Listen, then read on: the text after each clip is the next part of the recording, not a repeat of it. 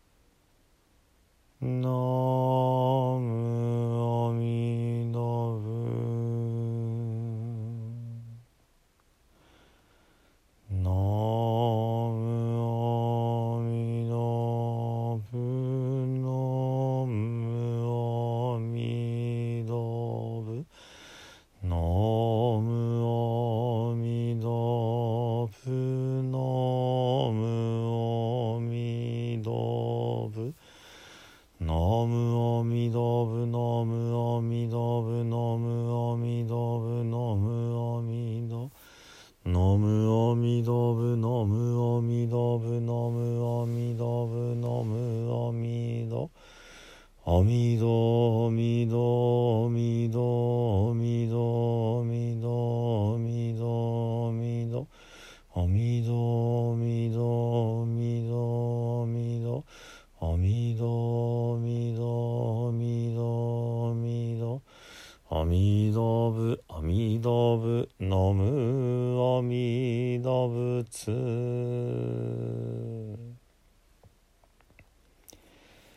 皆さんこんにちは。三田参道の増大臣です。えーこの間の法話でね、えー桜の木の話から、えーお経の話木版でね、えー彫られた、えーお経の話をさせていただきました。今日はまあその続きというかね、えーもう少しね、えーぜひ知っておいていただきたいなというエピソードがあるわけですね。あの鉄源というお坊様がこの、えー大幕磐梯造経を作られたってことはお話ししましたけどもその、えー大幕宗という禅宗の宗派が江戸時代に中国から渡ってくるんですね。持ってきた方がなんとみんな大好きなインゲン豆を日本にもたらしてくださったその名も隠元禅師という方なんですね。この隠元さんという方はねインゲン豆を持ってきてくださっただけじゃなくってねいろいろ中国のものをね日本に持ってきてくださったんですよ。例えばねスイカとかね。例えばねタケノコとかね。他にもねいろんなあの文化を持ってきてまあ当時かなりハイカラなねまあ異国情緒たっぷりのあのまあ禅宗の教えというよりはもう禅宗を含めた異国情緒の文化そのものを持ってこられたと言ってもねいいぐらいのあのインパクトを江戸の初めの日本に与えられました。そしてもちろんそれだけではなくってとてもこう禅のご修行でね心がまあ円満で大きくってねっておられたので、えーまさにこの隠元禅師というお人柄がね、えーみんながこうひれ伏すような立派なお方だったわけです。ですから、えー日本のお坊さんたちもねその隠元さんのお姿を見て大いに反省してまあ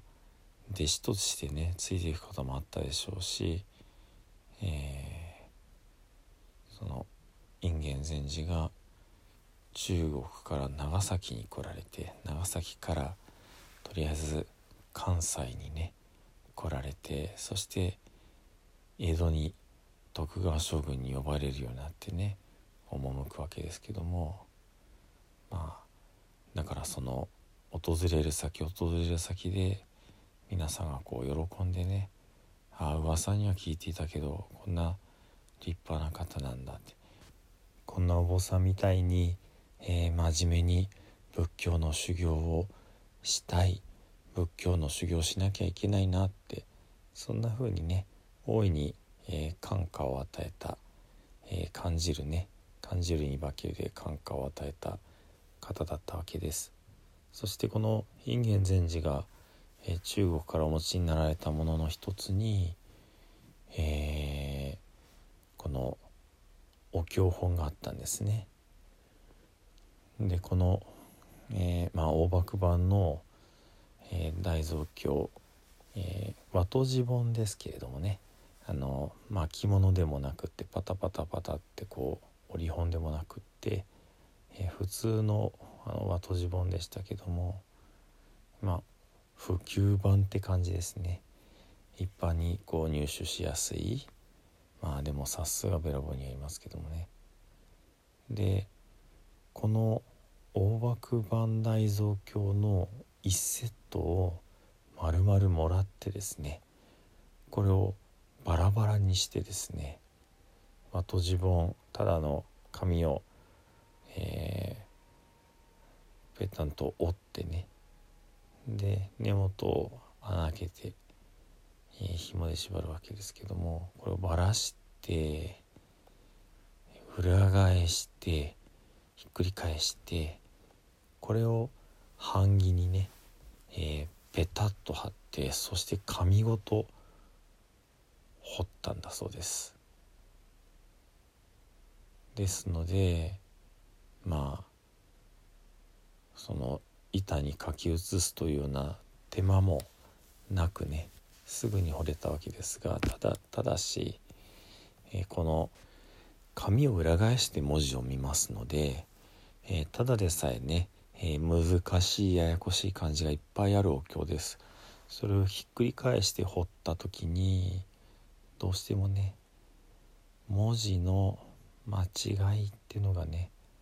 起こるようになるわけですね。でえー、多少問題があったとしてもワンセットこれでできたのでそれをどんどんどんどんこう印刷してでまあお寺なのにねお経がなくってお経が知らないっていうような真面目なお嬢様が是非その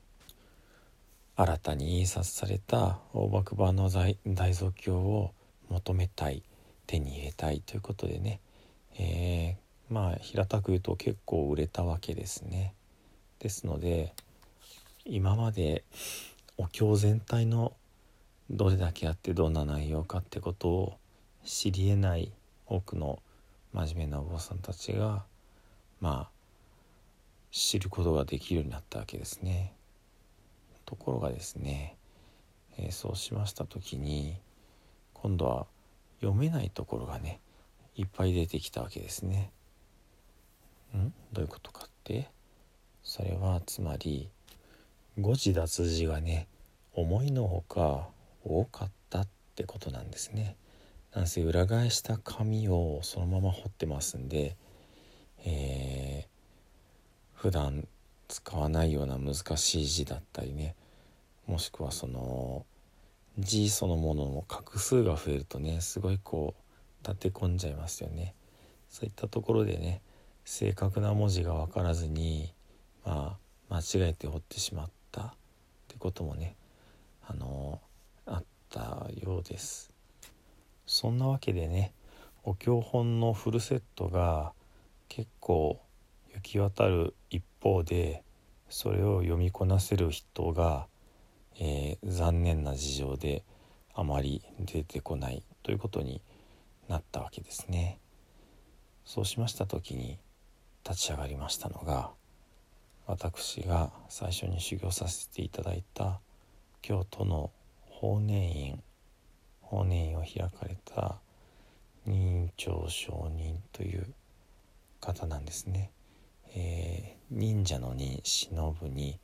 蝶はね難しい字なんですよ。まあ簡単な方の文字で言うと「山水に登る」ですね。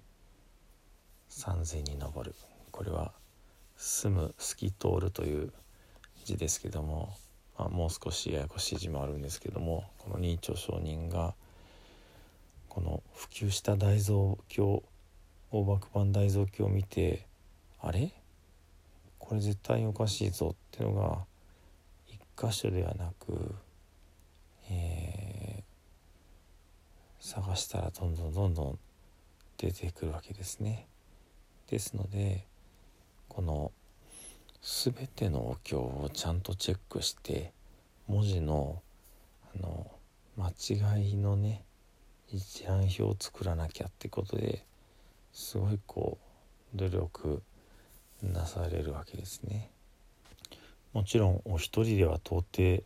終えることができないので、えー、東京のね増上寺のところにいた、まあ、学生ですね今で言うとお坊さんの中でまだあの修行中の方でとても優秀優秀な方々こういった方々をね、まあ、集めて、まあ、10人ぐらいって言われてますけどで10年かけて、えー、正しいお経と比べていわゆる正語表を作るんですね。その正しい間違えているのはここで正しい文字はこうですよ。この箇所何ページの何行目の何文字目この文字はこうなっちゃってるけどこうですよみたいなね、えー、ひたすら文字の正語表を作りました。これを大蔵経の対項録と言います。まあその逐一比較してそれを記したものっていうような意味ですかね。大蔵経対項録ね。でこれも、えー、京都のね獅子型に法然院のえー、蔵の中に、今も保管されているわけです。もちろんこれも桜の木を使って作ったと言われているわけです。まあ桜の木をね、えー、大量に切ってお経本が作られたっていうのも面白いですしさらにそのお経本のまあうん間違い、えー、そういったところも同じく桜の木で作られていたんですね。ではね、えー、今日も南無阿弥陀仏を十遍お唱えして終わりとさせていただきたいと思います。土生十年ナムアミダブナムアミダブナムアミダブナムアミダブナムアミダブナムアミダブナムアミダブナムアミダブナムアミダブツナムアミダブ